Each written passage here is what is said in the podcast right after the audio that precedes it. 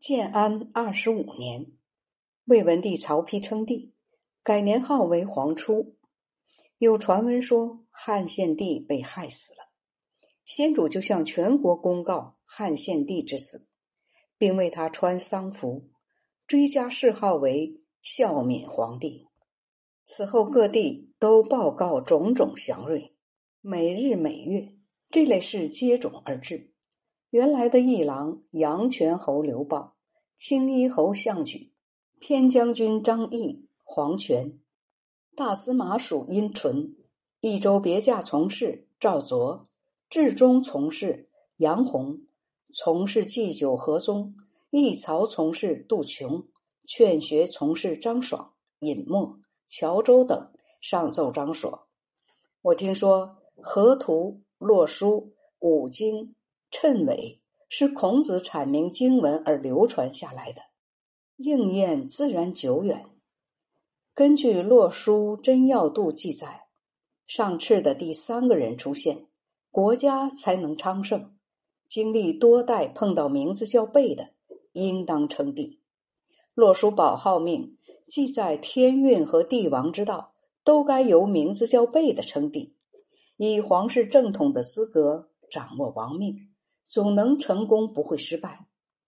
洛书陆运期记载，九侯七节争着让百姓用人骨头烧饭，道路上行人踏着纵横交错的人头走路，让谁做人主呢？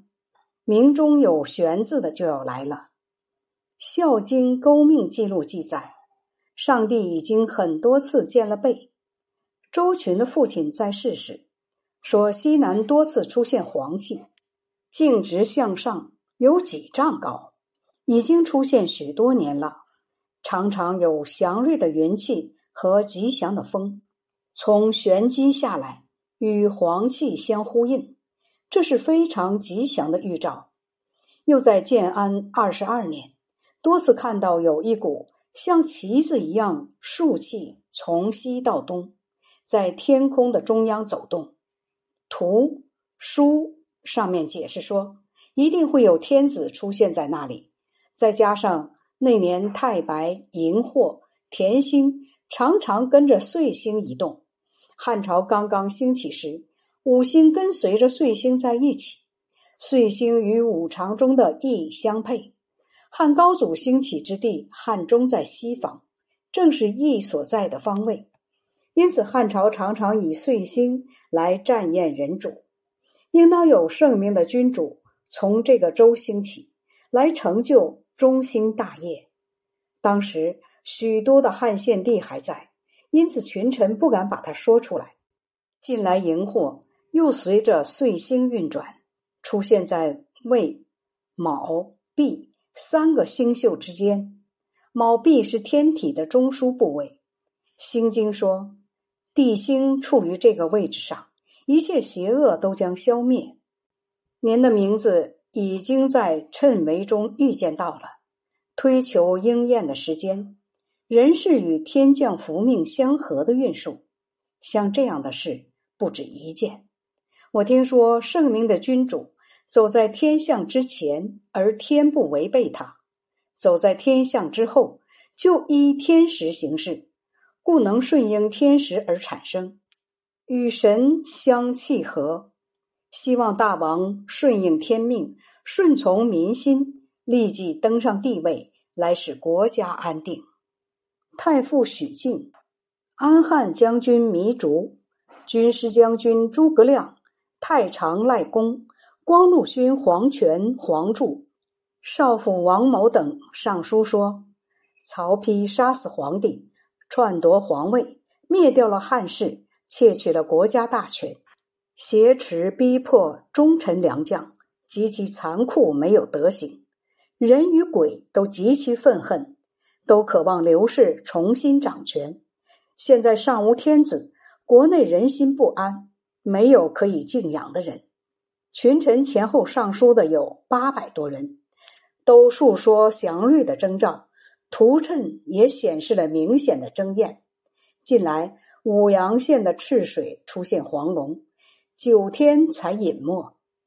孝经元神气说，品德达到很高的境界，才会有黄龙出现。龙是君王的象征。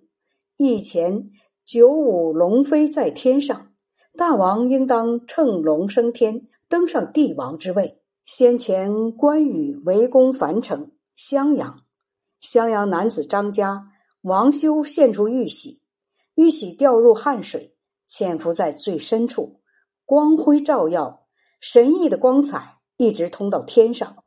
汉原是高祖兴起平定天下时确定的国号。大王因袭先帝的典范，也是在汉中兴起的。如今天子玉玺的神光预先出现，玉玺从襄阳的汉水下游捞出来，说明大王是承继先帝的后代，把天子之位授予大王，是吉祥的征兆，与人事相应和。这不是人力所能达到的。过去周朝出现过白鱼、赤乌的祥瑞。都说是好的征兆，高祖和世祖接受天命，河图洛书都预先有记载，作为征兆应验的证明。现在上天显示祥瑞，众多的儒者和英雄豪杰共同挖掘出河图洛书中的机密，还有孔子的图谶著述，全部征兆都具备了。大王是孝景帝之子。中山靖王的后代，嫡系和庶出的子孙传了百代，天地降福，有天子的姿容，德高学博，自身神明威武，仁义服于天下，恩德积于四海，喜爱人才，结交贤德之士，因此四方的人倾心依附。考察领土，根据谶。为神灵显示的名字非常明显，应当登上帝王之位，来继承二祖的帝业，接续宗庙的位次，天下人都会非常荣幸。我们仅与博士徐慈、一郎孟光制定登基的仪式，选择吉日，向您奉上尊号。先主在成都武丹山之南即皇帝位。撰写祭文说：建安二十六年四月初六，皇帝刘备冒昧的献上黑色牲畜，向天神、地神明白宣告：汉朝拥有天下，传世无穷。从前王莽篡权窃位，光武皇帝大怒，讨伐诛灭了他，国家又得以生存。现在曹操依仗武力。残忍的杀害皇子皇后，扰乱中原，不顾天理，罪恶滔天。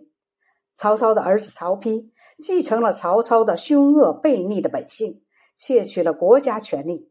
群臣将士认为国家即将毁灭，刘备应当起来恢复他，继承二祖的事业，执行上天的惩罚。我刘备德行毕露，担心有愧于地位。征求百姓的意见，一直到各族的军长，大家都说：上天之命不能不做出回报，祖宗的大业不能够长久废弃，国家不能没有君主。全国仰慕的只刘备一人。刘备位于上天明示的旨意，又怕汉朝的皇位被淹没于地下。恭谨的选择吉日，与百官一起登上祭坛，接受皇帝的宴席，准备祭祀天地的繁衍之礼，把皇帝登位之事告知天神，希望神赐福给汉室，保佑四海永远安定。